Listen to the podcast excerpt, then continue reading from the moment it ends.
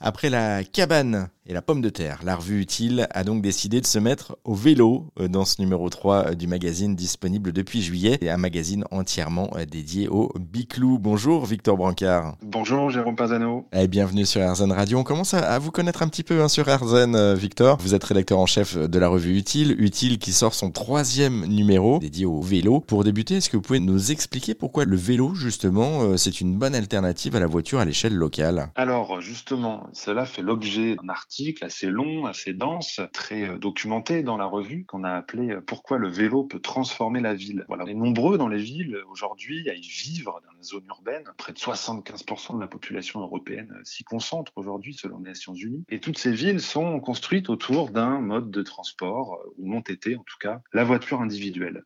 ça pose des problèmes d'espace, ça pose des problèmes de pollution atmosphérique, sonore, de partage de l'espace, comme je le disais. Et le vélo, lui, qui ne prend pas beaucoup de place, qui se déplace rapidement, sans bruit, euh, sans émettre de particules fines ni de CO2, a toutes les chances, ou en tout cas de nombreux atouts dans sa roue, pour pouvoir euh, être une alternative pour des déplacements relativement courts, de 3 à 15 km, des déplacements du quotidien qu'on fait pour euh, se rendre au travail, par exemple. la tendance le montre, la pratique du vélo augmente ces dernières années, très franchement, dans de nombreuses villes, à condition toutefois que des infrastructures bien pensées, spécifiquement pour le vélo, qu'elles soient sécurisées, nombreuses, identifiables à la fois pour les cyclistes mais aussi pour les automobilistes et les piétons, soient mises en place et qu'une politique à long terme soit déployée. Autre chose également sur laquelle vous mettez l'accent euh, dans ce numéro 3 dédié au vélo euh, de la revue Utile, euh, vous évoquez la vélorussion. C'est une notion qui vient d'outre-Atlantique, du Canada. En quoi ça consiste? Alors la vélorussion, bah, c'est un mélange de deux mots, de révolution et de vélo. Effectivement, elle est née outre-Atlantique.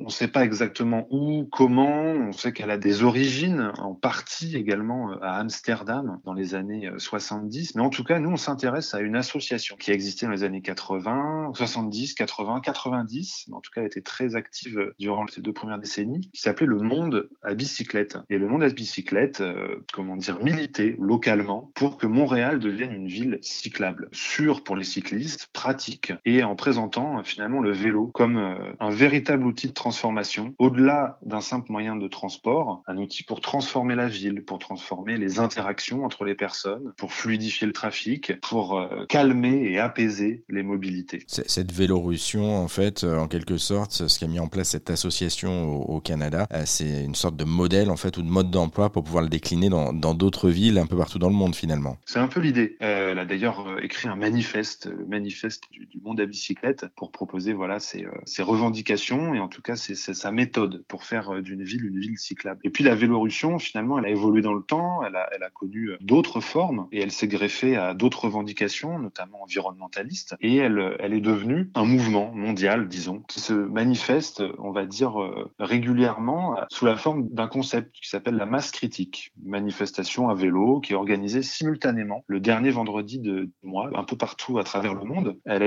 pour la première fois à San Francisco en 92, et des milliers de participants s'y joignent pour promouvoir la pratique du vélo, euh, prendre temporairement possession de la rue et montrer que les cyclistes comptent finalement dans une ville, qu'on ne doit pas les oublier. Merci beaucoup Victor Brancard. Le numéro 3, je le rappelle, de la revue utile consacrée au vélo est disponible en ligne depuis juillet. On vous a mis euh, tous les liens également sur notre site internet, une seule adresse direction erzen.fr pour en savoir plus.